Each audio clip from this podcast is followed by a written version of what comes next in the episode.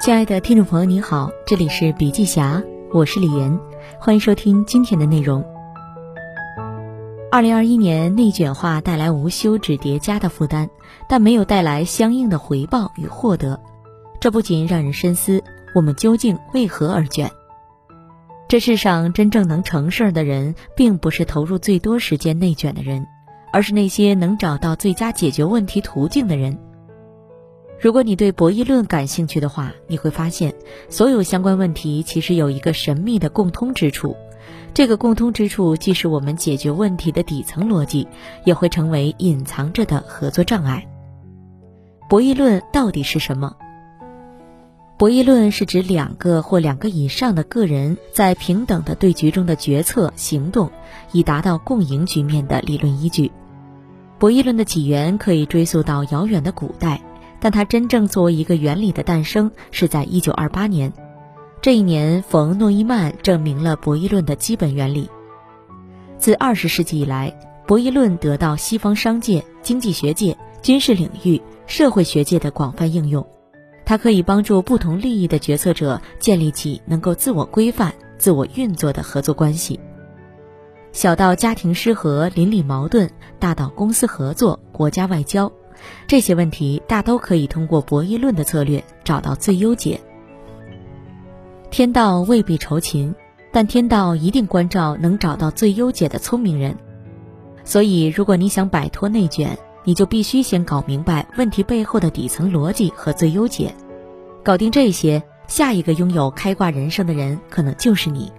百分之八十的问题都可以在博弈论中找到最优解。二十世纪五十年代早期，普林斯顿大学的数学教授阿尔伯特·塔克借用两个小偷的故事解释了这一模型。警察抓住了两名涉嫌抢劫的小偷，但是只有他们非法持枪的证据，这种情况只能被判两年。于是，一个警察想了一个巧妙的招数去瓦解小偷团体。他先到小偷 A 的羁押房间，对他说：“如果 B 认罪，B 只会判刑四年。”但 A 就会被判刑二十年。又说，如果你先认罪，你就可以因为证词争取无罪释放。走出 A 的羁押房间后，警察又用同样的话术去找了 B，最终结果是两人纷纷认罪，都得到了四年的判刑。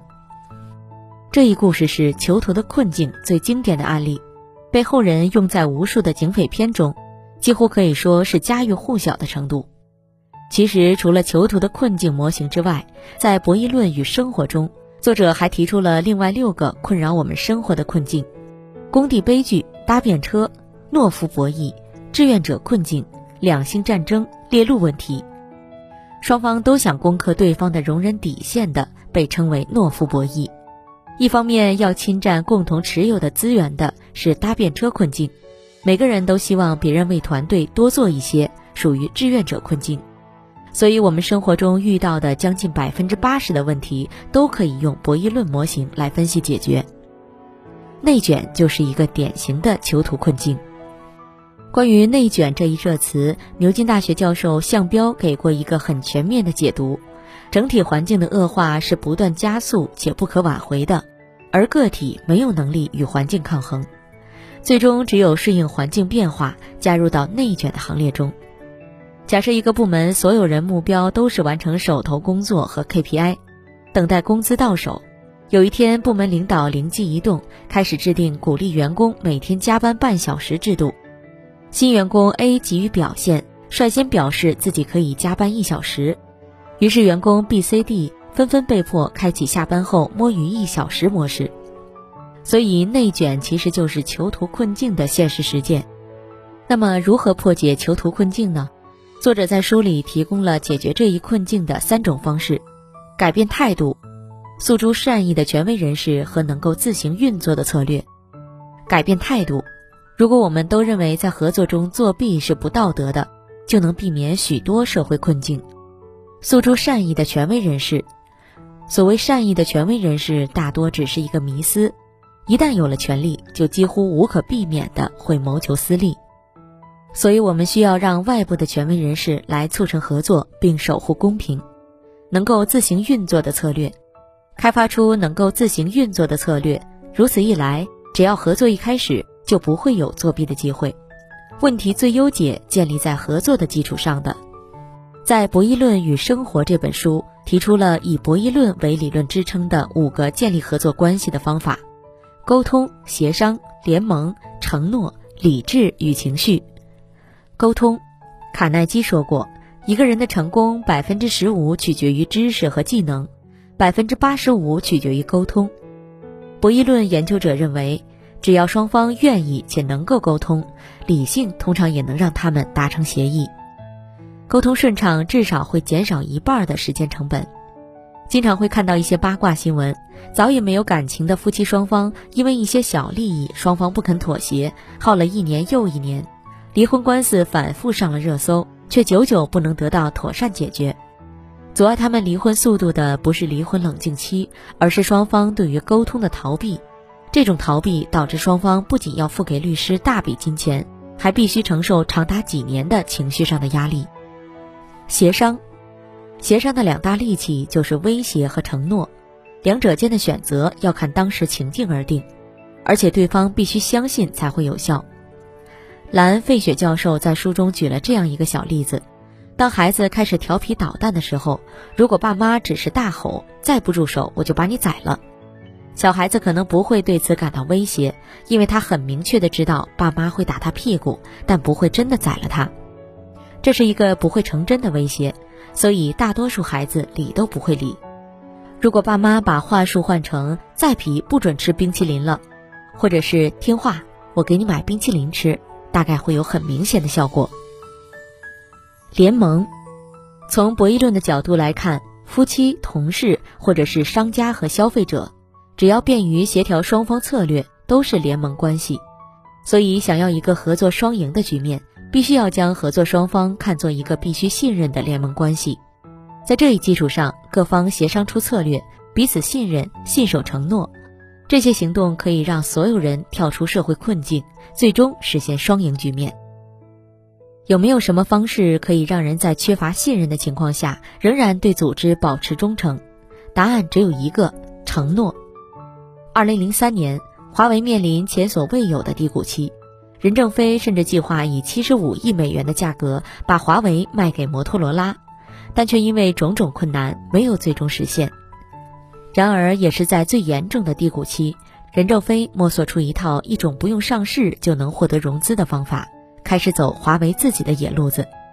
其中最重要的一个方式就是通过承诺激发团队的创造活力。任正非将管理模式从上下命令、服从式调整为全员参与式。这一政策的调整为华为带来巨大的集体能量。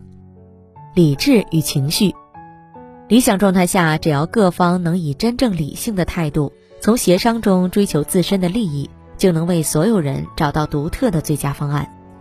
但人是独立复杂的个体，没有人可以做到完全的理性，所以在合作中，情绪必须要列入我们日常计划、行动的考量之中。把快乐和其他情绪上的奖励或惩罚列入计算，看起来在某些情境中，纳什均衡就真的能将我们锁定于某些解决方案，达成合作。十大效能最大化的博弈论要诀：赢就守，输就变。不论先前选择合作策略或自私自利的不合作策略，只要结果出炉时你是赢家，就不要改变策略。但如果输了，就马上采取另一种策略，带入新的参与者。如果本来是两方对峙的局面，就让它变成三方制衡的情形。这对于合作时促成平衡的效果很有效。就算明明知道新加入的会是个不合群的家伙，也仍然可能改善整体情形。建立互惠形式。最重要的一个合作动机就是知道未来还可能再次碰头，所以要试着通过直接、间接或社交网络的方式建立起这样的情境。限制你自己的未来选项，让自己一旦背叛合作就会受损失，这是最有效的让别人知道自己的确有合作意愿的方式之一。付出你的信任，这是另一个让别人觉得你的承诺可信的做法。只要你真心付出信任。就能得到回报，想合作也就容易许多。定下特殊条件，双方如果想单方面背叛，就会承受损失。当然，这就是一个纳什均衡。如果问题的合作解决方案恰巧是纳什均衡，那么问题就解决了。使用补偿给付来建立并维持合作的联盟。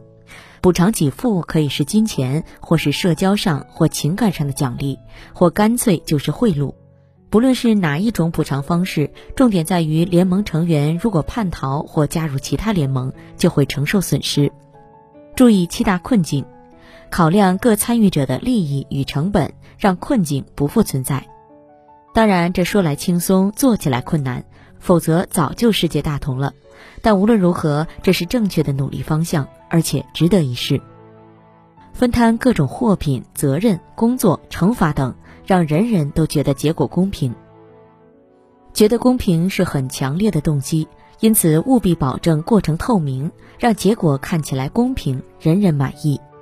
将团体化整为零。所有证据都显示，小团体内部的成员比较容易合作，但偏偏小团体与小团体之间就不是这么一回事儿。小团体的领导人如果能善用上面的九点要诀，就有助于团体间的合作。人类一切的关于劳动与关系所做出的努力，都是为了获取幸福感，而幸福感的获得来自问题的真实解决。所以，无论你是决策者还是执行者，走出内卷化。才能真正拥有更优的未来。好了，今天的内容分享就到这里，感谢您的收听，亲爱的听众朋友，听了今天的分享，您有什么感受呢？您可以在评论区留言，有什么意见或建议也可以告诉我们。同时，笔记侠分享在各大音频平台，喜马拉雅、懒人听书。蜻蜓、乐听、三十六课、荔枝等都有发布，搜索“笔记侠”即可关注。感谢您的支持。